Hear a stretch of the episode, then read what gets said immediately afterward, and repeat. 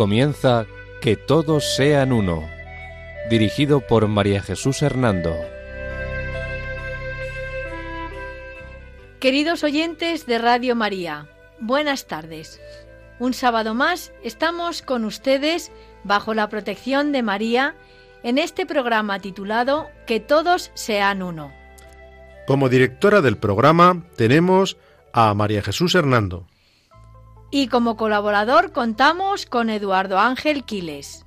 Buenas tardes, queridos oyentes. Hoy, en nuestro programa, volvemos a retomar el tema de las sectas y los peligros que éstas llevan consigo para sus seguidores y muchas veces también para la sociedad.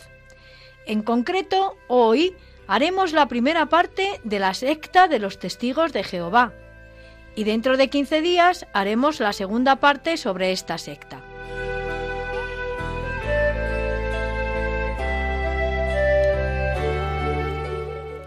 Este va a ser el sumario del programa. Resumen de lo tratado en el programa anterior sobre sectas.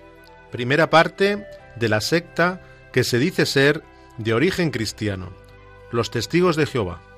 Historia y fundador de los testigos de Jehová. Desarrollo de la secta. Doctrina o creencias de los testigos de Jehová. Moral de la secta. Culto de los testigos de Jehová. Organización de la secta. ¿Qué dice el magisterio de la Iglesia sobre las sectas? Llamadas de atención del magisterio eclesial sobre las sectas.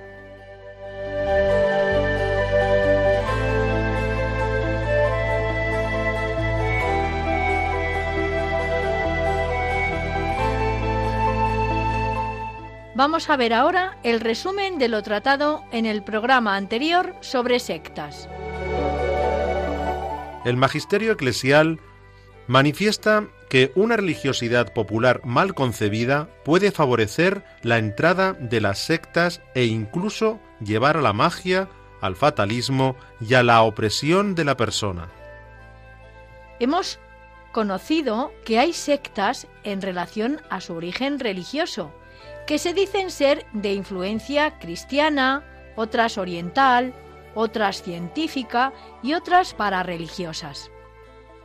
Las características que tienen en común todas las sectas son su estructura piramidal, la autonomía, el salvacionismo, la fraternidad, el culto emocional y un nuevo lenguaje.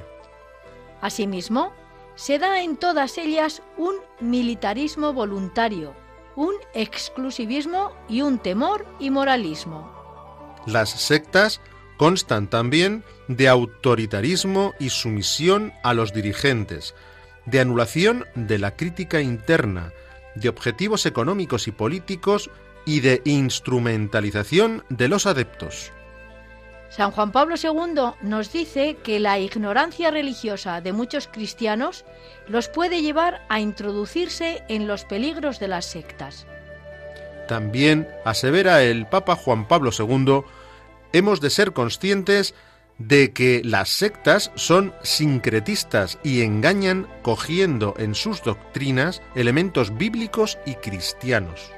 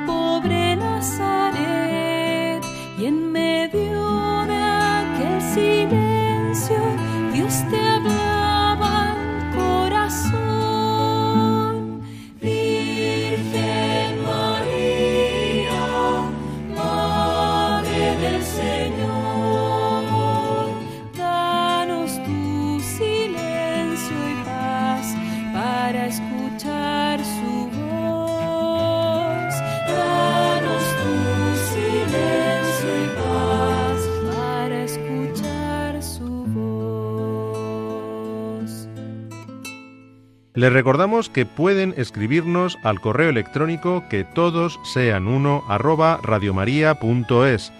todo junto y con letra minúscula. Repetimos, que todos sean uno arroba.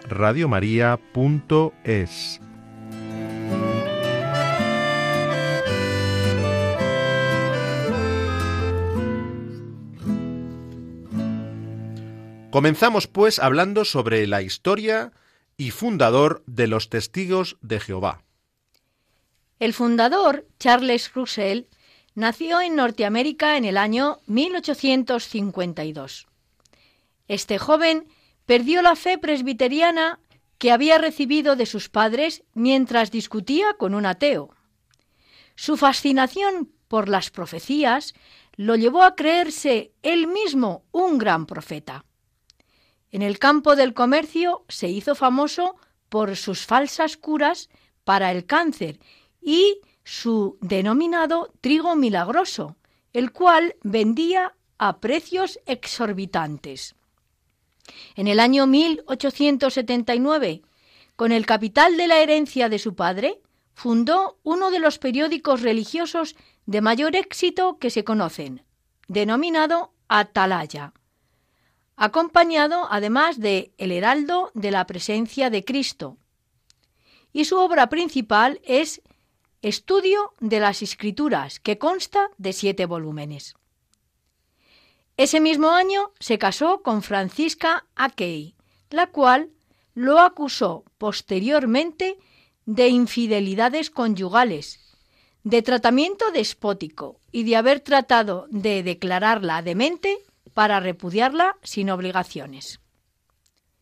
Mrs. Russell pidió y obtuvo en 1913 la separación de bienes.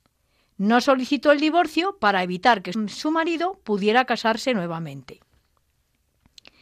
Russell fue condenado en 1911 por aprovecharse de los bienes de algunos seguidores a quienes convencía de la inminencia del fin del mundo y en 1913 fue acusado de perjurio.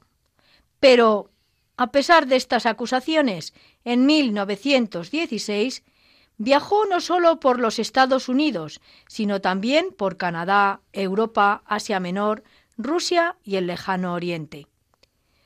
A través de estos viajes y de todas sus actividades, fundó 1.200 grupos de estudiantes de la Biblia.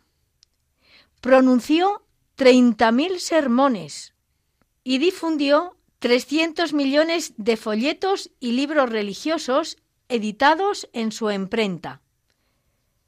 Más tarde falleció en 1916. Desarrollo y evolución de los testigos de Jehová. El sucesor de Russell y antiguo director de la imprenta Franklin Joseph Rutherford en 1931 adoptó para el grupo sectario de Russell la denominación actual de lo que conocemos como testigos de Jehová. Franklin Joseph Rutherford dirigió la sociedad entre los años 1916 y 1942.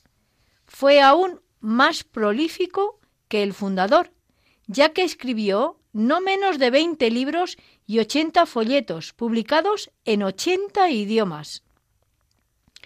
Rutherford, de carácter despótico y autoritario, imprimió a la secta un sello agresivo e intolerante. Atacó especialmente al catolicismo y le dio a la secta una estructura de gobierno rígida y centralizada dijo de la secta que era teocrática, porque estaba gobernada directamente por Jehová a través de la cúpula directiva establecida en Nueva York. Después, en 1920, Rutherford profetizó que en el año 1925 resucitarían y volverían a la tierra los setenta patriarcas judíos encabezados por Abraham, Isaac y Jacob, los cuales no irían al cielo, sino que acompañarían a los testigos de Jehová en la tierra restaurada durante el milenio que había de comenzar simultáneamente a esta venida. Bueno, pues para recibir a estos patriarcas hizo construir una casa en San Diego, en California, llamada Beth Sarin o Casa de los Príncipes. Ahora bien, como estos no llegaron, en definitiva, se instaló él mismo en esta casa que había construido para los patriarcas, y allí estuvo hasta su muerte en 1942. El autoritarismo de este segundo líder provocó alrededor de diez secesiones de los seguidores de los testigos de Jehová, de las cuales la más importante fue la encabezada por el suizo Alexander Freytag, que en 1920 fundó su propia sociedad, los denominados los amigos del hombre, de talante mucho menos doctrinario y violento. El sucesor de Rutherford fue Nathan Homer Knorr, que se hizo cargo de la sociedad en 1942. Bajo su gobierno, cuyo centralismo aumentó notablemente el estilo de los testigos de, Jehová, se suavizó un poco en su relación con las confesiones cristianas. Knorr presidió la publicación de los libros más conocidos de los testigos de Jehová, que son La verdad os hará libres, publicado en 1943, El reino se ha acercado en 1944, Que Dios sea reconocido como verdadero en 1946, Equipado para todas las buenas obras en 1951 y muchas obras más. Pero la principal publicación de todo ello es la, traducción geovista de la Biblia a su manera de lo que llaman las Santas Escrituras, traducción del Nuevo Mundo. A su muerte, en el 1977, Nor fue sucedido por Frederick Franz. Según estadísticas de 1991, los proclamadores, es decir, miembros activos, eran en ese momento en todo el mundo 4 millones de seguidores. Doctrina o creencias de los testigos de Jehová. Según la creencia y la doctrina en Dios Padre y Satanás, podemos decir lo siguiente. Probablemente el núcleo de las creencias de la secta es el ideal de la lucha entre Jehová y Satanás. Así, ellos creen que Dios creó el universo, pero Satanás hizo rebelarse a nuestros primeros padres contra él. Habiendo logrado escabullirse al cielo, Satanás fue precipitado desde las alturas a la tierra en 1914 fecha en que se suponía debía volver Cristo. Es decir, fecha en la que, en primer lugar, dijeron los testigos de Jehová que iba a ser el fin del mundo. Constatado el fracaso y que no fue el fin del mundo, se afirmó que esta vuelta de Cristo fue real, pero invisible. También dijeron que Satanás había organizado la guerra contra Dios a través de todas las instituciones políticas del planeta. Y además que Satanás ha sido quien ha dado origen a todas las instituciones religiosas, entre ellas, por supuesto, la religión cristiana, con el propósito de que no hay ni una sola religión establecida que pueda considerarse amiga de Dios. ¿Y quiénes son los amigos de Dios? Los amigos de Jehová, pues ellos, los testigos de Jehová. ¿Qué creen sobre Cristo los testigos de Jehová? Pues mira, Eduardo, los testigos de Jehová creen que Cristo no es Dios como lo es el Padre. Cristo es un Dios con minúsculas. Dicen que antes de su encarnación era un ser espiritual perfecto, a quien se puede confundir a menudo con el arcángel San Miguel. Por eso, a veces, el nombre de Jesús aparece en lugar de como Jesús, como Miguel. Por su encarnación, dicen ellos, Jesús Miguel fue solamente un hombre, sin que hubiera en él dos naturalezas. Jesús, por lo tanto, ha estado siempre subordinado a Dios Padre, es decir, Jesús, para los testigos de Jehová, repetimos, no es considerado Dios, no tiene dos naturalezas, divina y humana. También dicen que la obra y muerte de Cristo no constituyen propiamente una redención, sino sólo una prueba de que Dios no va a destruir a toda la humanidad, por lo cual siente misericordia. Además, como sostienen que Jesús fue crucificado a un palo, tienen verdadero horror a la cruz cristiana. Y además dicen que Jesús, una vez muerto, recibió un nuevo cuerpo aparente, inmaterial, celeste.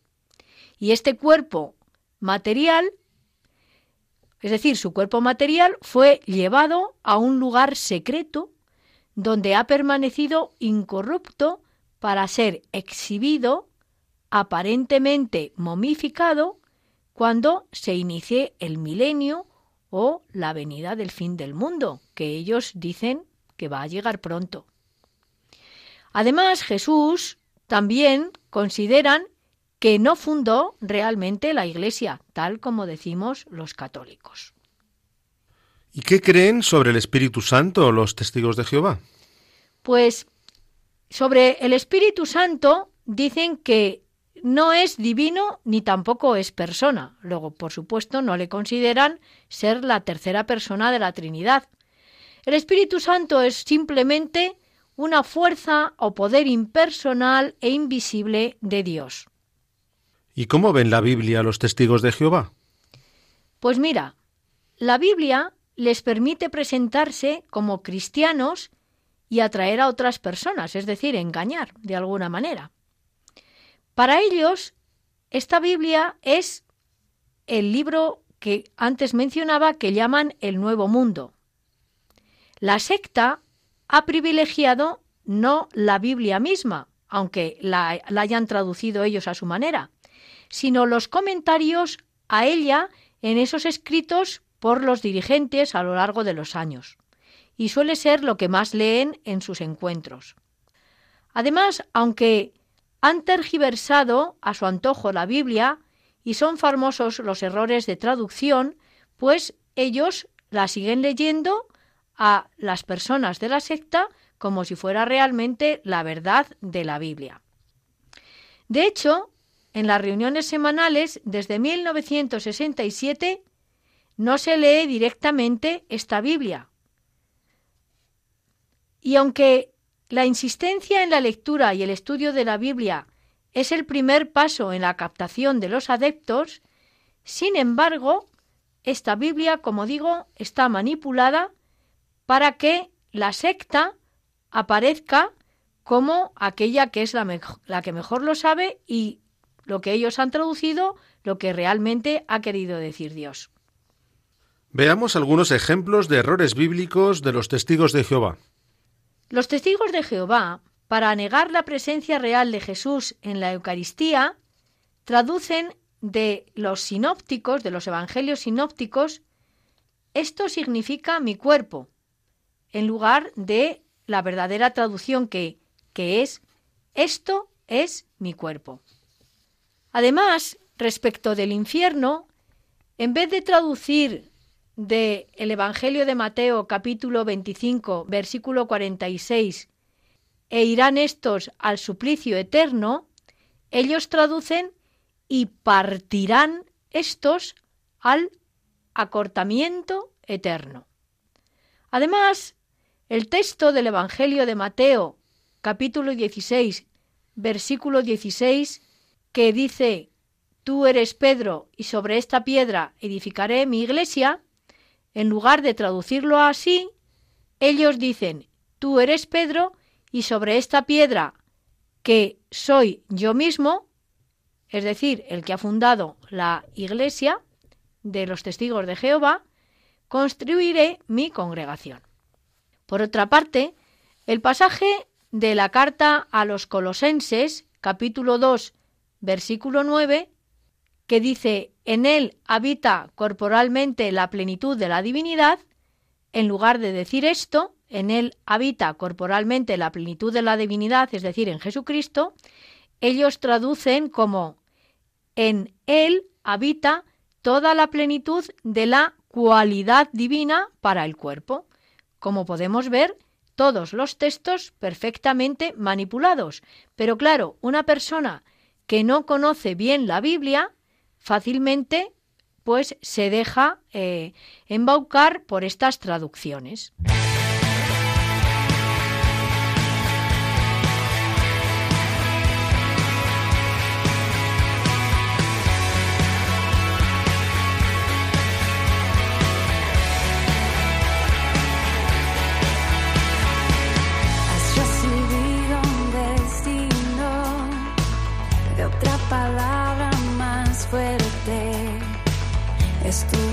Ser profeta,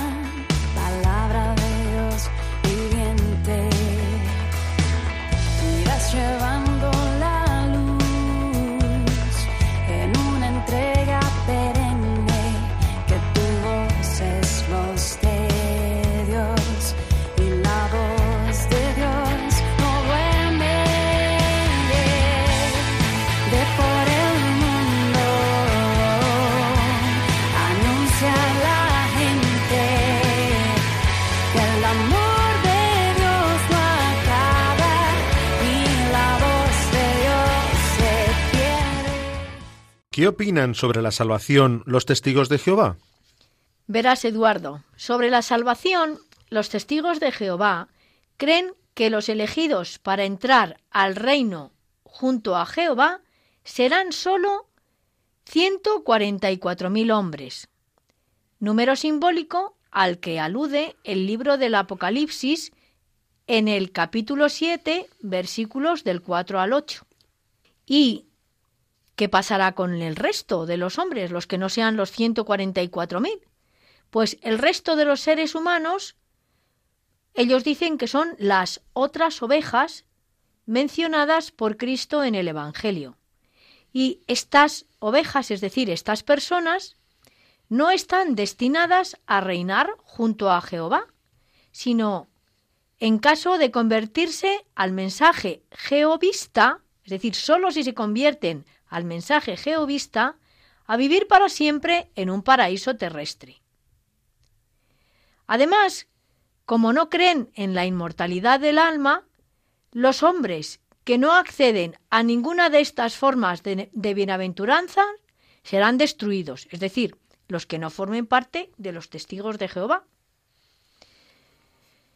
Como ninguna de sus profecías acerca del año en que tendrá lugar el fin del mundo que ya han dicho dos o tres, ninguna se ha cumplido, ahora afirman que el fin es todo en caso inminente, es decir, que vendrá pero que no sabemos cuándo, pero que tenemos que esperarlo porque cuando menos nos lo esperemos va a llegar. En ese momento, dicen, tendrá lugar la batalla de Armagedón, en que Jehová se servirá de ejércitos angélicos comandados por Miguel Jesús o Jesús Miguel, y en la que serán destruidos todos quienes voluntariamente hayan rechazado el mensaje de los testigos de Jehová. Junto a estos serán destruidos todos los reinos y demás entidades políticas de la tierra, además de los secuaces de las falsas religiones. En ese momento Satanás será encadenado por mil años, al cabo de los cuales intentará nuevamente corromper a la humanidad para ser definitivamente destruido todo. Es entonces cuando en ese momento los ciento cuarenta y cuatro mil elegidos reinarán con Jehová eternamente, en tanto que las otras ovejas, es decir, aquellos que no forman parte de los 144.000, pero sí de los seguidores de los testigos de Jehová, entrarán al paraíso terrestre que anunció, eh, bueno, según Russell, se le reveló que así sería. María Jesús, dime, eh, ¿y qué moral practican los testigos de Jehová? Su norma central de comportamiento es organizar toda su vida y sus gastos en torno a la difusión del reino de Jehová, casa por casa. Se critica y desincentiva todo lo que entorpece este fin, como por ejemplo asistir a fiestas, pescar, cazar y todo lo que implique perder el tiempo, según ellos. Además, los testigos de Jehová, en su moral, son muy exigentes en aspectos como fumar, beber alcohol o jugar a juegos de azar. Ninguna de estas cosas la pueden hacer. También, dada su peculiar antropología y concepción del alma, rechazan absolutamente las transfusiones de sangre, aunque no hacerlas produzca la muerte del paciente. ¿Y cuál es el culto o liturgia de los testigos de Jehová? Pues mira, Eduardo, no se puede decir en realidad que los testigos tengan realmente una liturgia y un culto. No existe entre ellos forma alguna de sacerdocio. En los salones del reino, los lugares donde se reúnen, aquí, más que hacer una liturgia, se reúnen para leer y estudiar su libro famoso, el Atalaya, más que la Biblia. Y también para orar y adorar a Dios, pero a esto lo dan menos importancia que a leer el Atalaya o u otros libros de la secta. Además sostienen que es más importante que la oración pública la oración personal, que se centra en el Padre Nuestro. Y María Jesús, ¿cómo son las reuniones que tienen cinco veces por semana? Pues mira, la verdad es que es muy interesante examinar cómo son estas reuniones.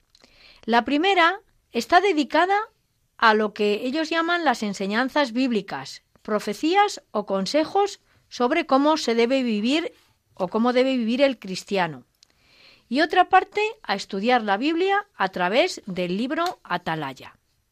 La segunda reunión la llaman Escuela del Ministerio Teocrático y es para la instrucción en temas bíblicos y para dar ejercicios prácticos de cómo actuar. En la tercera reunión, que es la llamada reunión de servicio, se trata de cómo van las visitas domiciliarias, cómo se está realizando la venta y reparto de revistas, etc.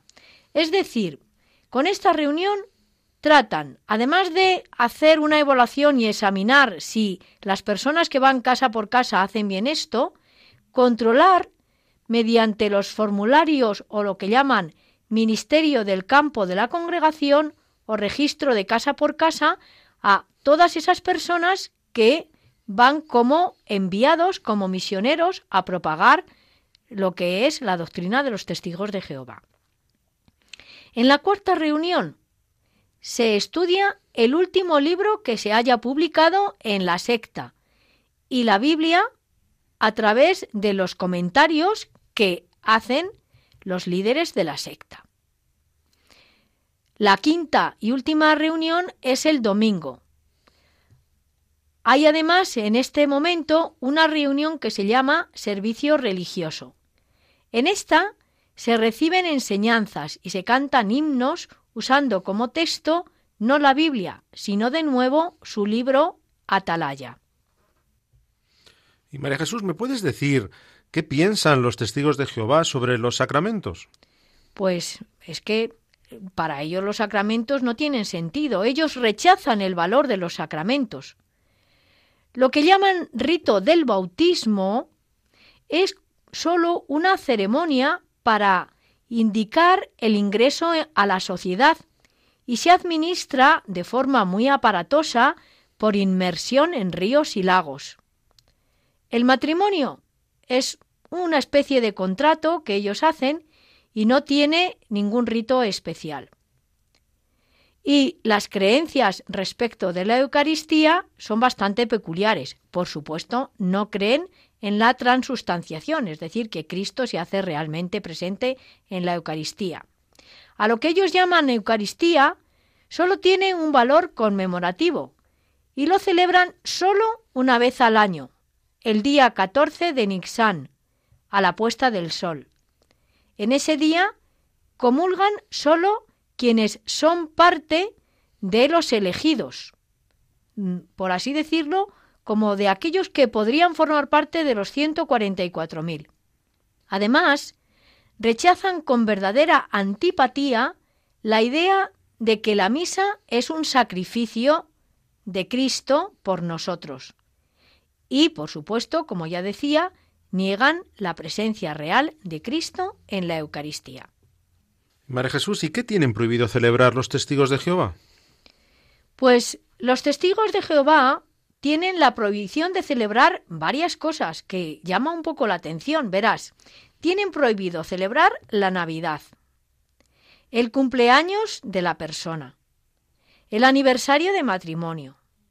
Tienen prohibido asistir a entierros, saludar a la bandera nacional, respetar el himno nacional, Participar en las elecciones también lo tienen prohibido. También tienen prohibido celebrar cualquier fiesta civil o cristiana. ¿Y cómo es la organización interna de los testigos de Jehová? Pues muy curiosa. La organización de la secta es la de una sociedad piramidal. Está regida por las normas de un gran eh, señor ¿eh?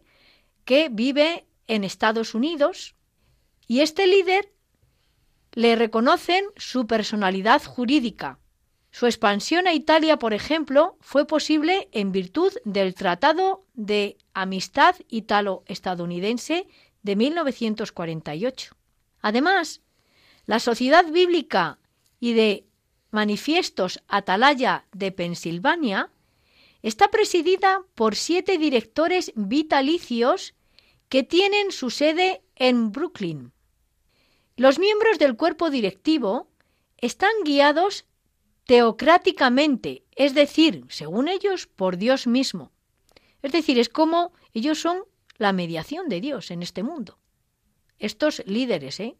que son los que tienen todo el poder y mucho dinero. En cada país existe una sucursal, por así llamarlo, de la sociedad, atendida por un servidor, por un líder que depende de los grandes que viven en Estados Unidos. Y dentro de cada sucursal, el distrito tiene un carácter regional y controla a las instancias inferiores. Es decir, aquí todo el mundo está controlado por alguien. Y después, por último, en la parte más baja, estaría lo que llaman el circuito, que tiene competencia para capacitar e instruir a los proselitistas y revisa las cuentas y anima a los directivos. Es decir, que siempre alguien controla a alguien para que nadie diga nada contra la secta ni haga nada contra la secta. María Jesús, ¿podrías explicarme cómo es la distribución del grupo, congregación o compañía a nivel de barrio de los testigos de Jehová? Pues el grupo, congregación o compañía a nivel de barrio dispone de una jerarquía también muy bien estructurada, como venía a decir antes, pero que ahora vamos a detallar. Verás, existe, en primer lugar, en este distrito, ¿eh? En, esta, en este barrio, ¿eh? los que tienen el salón en un barrio, tienen esta jerarquía. Está el siervo de la congregación, que es la que dirige ese salón. Después está el siervo auxiliar de la congregación. También, luego, el siervo de estudios bíblicos. El siervo de revistas y territorio. El siervo de cuentas que revisa las cuentas, por supuesto. El siervo del estudio del libro de Atalaya. El siervo de la escuela del ministerio teocrático que instruye sobre el modo de predicar. el siervo de estudio de la congregación que atiende espiritualmente a los, a los asociados. Y luego están los oradores públicos designados por el comité de la congregación. Como ves, todo está muy, muy controlado, supervisado, organizado y así para que nadie se salga del territorio que le corresponde. Muy bien, vamos a ver ahora algunas de las llamadas de atención del magisterio eclesial sobre las sectas. San Juan Pablo II les decía a los seguidores y representantes de las comunidades afroamericanas sobre las sectas lo siguiente. Que en vuestras manifestaciones de religiosidad y piedad popular, plenamente inculturadas en vuestra idiosincrasia, resplandezca siempre la vitalidad del mensaje cristiano, la pureza de su doctrina, la devoción eucarística y mariana. Todo ello será garantía de profunda y sólida vida cristiana y os defenderá también del proselitismo de las sectas.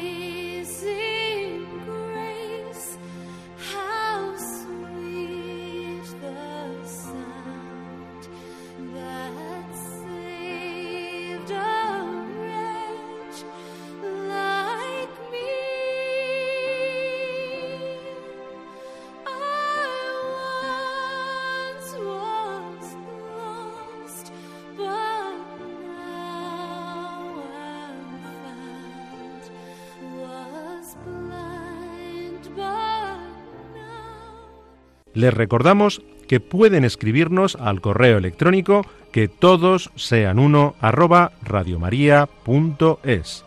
Todo junto y con letra minúscula. Repetimos, que todos sean uno arroba radiomaria.es.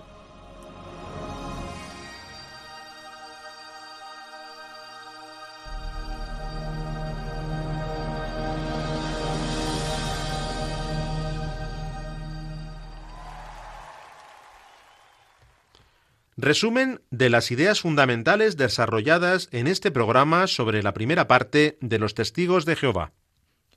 El fundador de los Testigos de Jehová es Charles Russell. Nació en Norteamérica en el año 1852. En el campo del comercio se hizo famoso por sus falsas curas para el cáncer y su trigo milagroso, el cual vendía a precios exorbitantes. Russell fue condenado en 1911 por aprovecharse de los bienes de algunos seguidores, a quienes convencía de la inminencia del fin del mundo, y en 1913 fue acusado de perjurio, pero a pesar de estas acusaciones, en 1916 viajó por varios países del mundo extendiendo sus ideas sectarias. Después de esto, falleció en 1916. El sucesor de Russell fue el antiguo director de su imprenta, Franklin Joseph Rutherford. Este, en 1931, adoptó para el grupo sectario de Russell la denominación actual de Testigos de Jehová. Joseph Rutherford dijo que su sociedad, la secta, era teocrática, porque estaba gobernada directamente por Jehová, a través de la cúpula directiva establecida en Nueva York y guiada ahora por él. En 1920, Rutherford profetizó que en 1925 resucitarían y volverían a la tierra los setenta patriarcas judíos, los cuales no irían al cielo, sino que acompañarían a los testigos de Jehová en la tierra restaurada durante el milenio que había de comenzar simultáneamente a esta venida. Otro de los líderes famosos de los testigos de Jehová ha sido Nor. Este presidió la publicación de los libros más conocidos de los testigos. La verdad os hará libres y el reino se ha acercado. En la doctrina, los testigos de Jehová hablan de Dios Padre y Satanás. El núcleo de las creencias de la secta es la idea de la lucha entre Jehová y Satanás, es decir, creen que Dios creó el universo, pero Satanás hizo rebelarse a nuestros primeros padres contra él. Y habiendo logrado escabullirse al cielo, Satanás fue precipitado desde las alturas a la tierra en 1914, año en que ellos decían que sería la primera vez que se daría el fin del mundo y que no tuvo lugar. Y, por lo tanto, la fecha en que volvería Cristo. Creen que Cristo tiene un estatuto y un papel singulares. Aunque Cristo no es Dios, como el Padre, sí es un semidios. Antes de su encarnación era un ser espiritual perfecto, a quien se confunde a menudo con el arcángel San Miguel. Por eso a veces el nombre de Jesús aparece como Miguel. Los testigos de Jehová no creen en la resurrección de Jesús. Creen que una vez muerto, Cristo recibió un nuevo cuerpo aparente, inmaterial y celeste. En cuanto al Espíritu Santo, los testigos de Jehová piensan que no es ni divino ni persona, y que se trata simplemente de la fuerza o poder impersonal de la invisibilidad de Dios. Respecto de la Biblia, piensan que esta, eh, bueno, es tal como ellos la han tergiversado a su antojo y son famosos, de hecho, los errores de la traducción que hacen de ella. Dicen también que tienen la misma Biblia que los cristianos para atraer a otras personas, pero para ellos esta es el nuevo mundo. Además, para los testigos de Jehová, la salvación es sólo para algunos elegidos. Sólo esos elegidos podrán entrar al reino junto a Jehová, y serán sólo 144.000 hombres, número simbólico al que alude el libro del Apocalipsis en el capítulo 7, versículos del 4 al 8.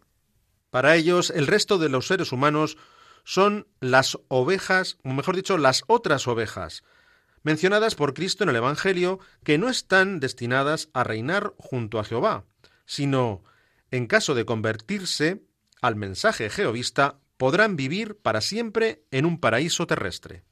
Respecto de la moral, su norma central de comportamiento es organizar toda su vida y sus gastos en torno a la difusión del reino de Jehová, casa por casa. Dada su peculiar antropología y concepción del alma, rechazan absolutamente las transfusiones de sangre, aunque no hacerlas conduzca a la muerte del paciente. En cuanto al culto o liturgia, no se puede decir que tengan realmente esta liturgia. No existe entre ellos forma alguna de sacerdocio. En los salones del reino se reúnen más para leer y estudiar, siempre más a la atalaya que la Biblia, que para orar o adorar a Dios. Y estas las tienen cinco veces a la semana. Además, los testigos de Jehová rechazan el valor de los sacramentos. Lo que llaman rito del bautismo es sólo una ceremonia para indicar el ingreso a la sociedad y se administra aparatosamente por inmersión en ríos y lagos. Los testigos de Jehová tienen prohibido celebrar la Navidad, el cumpleaños, asistir a entierros, saludar la bandera nacional, participar en elecciones y celebrar toda fiesta civil o cristiana. La organización de la secta es la de una sociedad regida por las normas de el lugar de origen, es decir, los Estados Unidos. Está presidida por siete directores vitalicios que tienen su sede en Brooklyn. Creen y practican que los miembros del cuerpo directivo están guiados teocráticamente, es decir, por Dios mismo.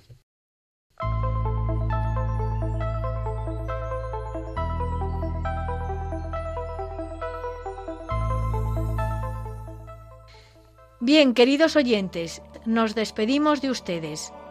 La dirección del programa ha sido realizada por María Jesús Hernando. Y también hemos tenido con nosotros al colaborador Eduardo Ángel Quiles.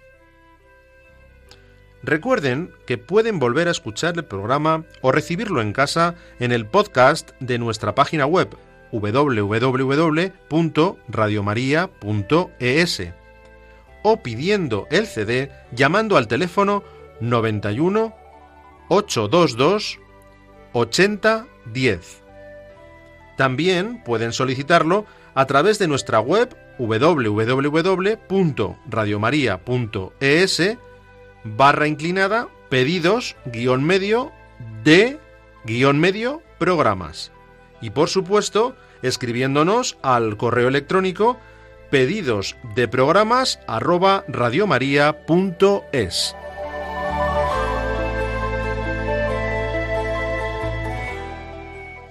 Hasta dentro de 15 días, si Dios quiere. Que María nos guíe en nuestro caminar y en la búsqueda del diálogo ecuménico e interreligioso. Buenas tardes y gracias por escucharnos.